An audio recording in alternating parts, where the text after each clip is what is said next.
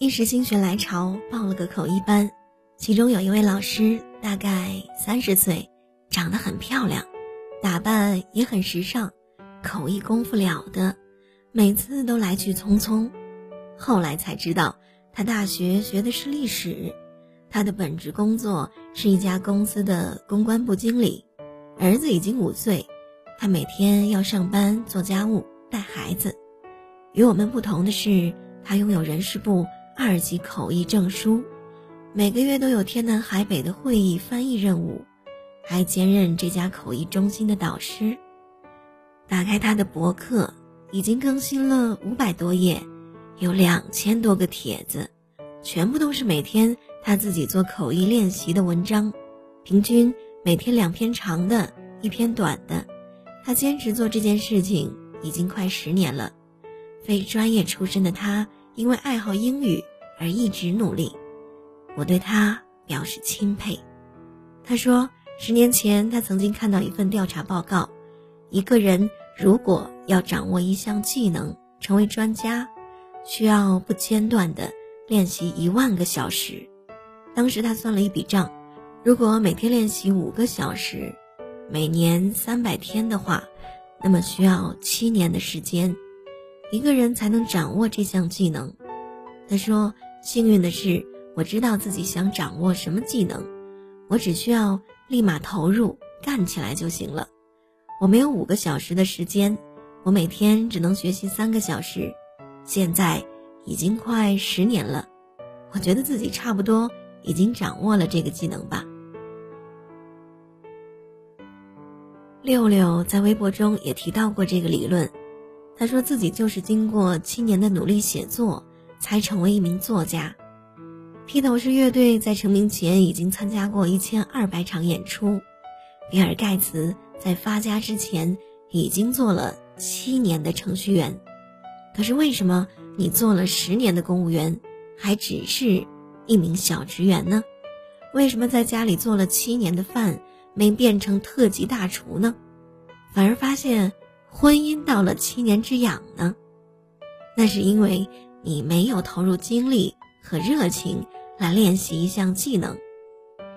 每天上班只是看报纸、上网，应付各种琐碎任务；每天做饭只是为了让家庭正常运转，并不用专业的眼光看待这件事情。不要再哀叹大学毕业之后专业就丢了。如果从初中开始算起。十二年的学校教育，就算每天学习一门技能两个小时，一年三百天，你也只有七千两百个小时，还有两千八百个小时的缺口。就算你毕业后每天坚持练习一个小时，你需要十年。为什么理工科的人更容易成功？只要他们毕业后专业对口，还是做的那点事儿，那么他们就等于。一天八个小时都在练习，这两千八百个小时只需要一年多就填补了。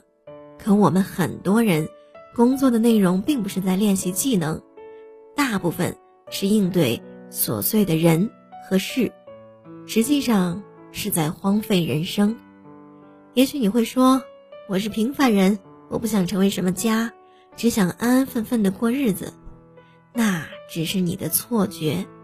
时间在流逝，你每天重复、重复再重复的那些行为，就是在塑造你。你不想成为什么人，可是你注定会成为什么人。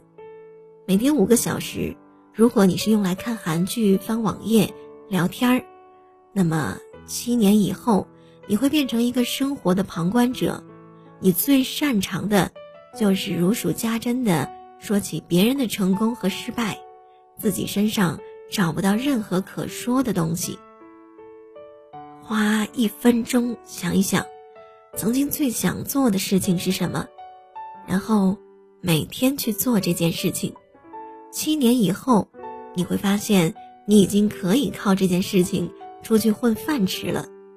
哪怕你喜欢逛街呢，你规定自己每天逛街三个小时试试，可能一开始你会觉得很高兴。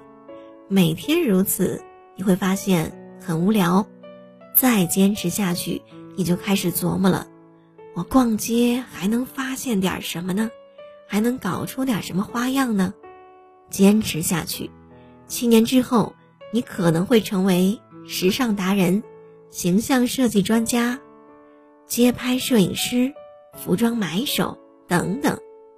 生命中的下一个七年，下一个一万个小时，你打算怎样度过？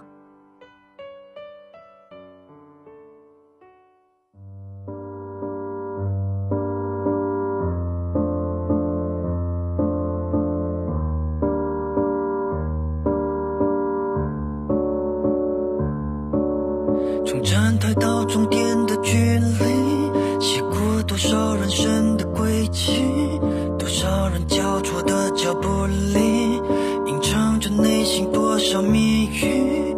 从少年痴狂骄傲不羁，到痛楚过后云淡风轻，多少人跌倒还能站起，才发现什么才是自己。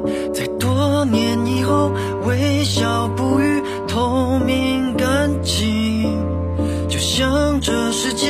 从未对你风雨洗礼。你说这世间唯一让你坚持的勇气，是你要珍惜，不曾离弃，坚持身影。当我们走过彼此生命，为对方写下多少回忆。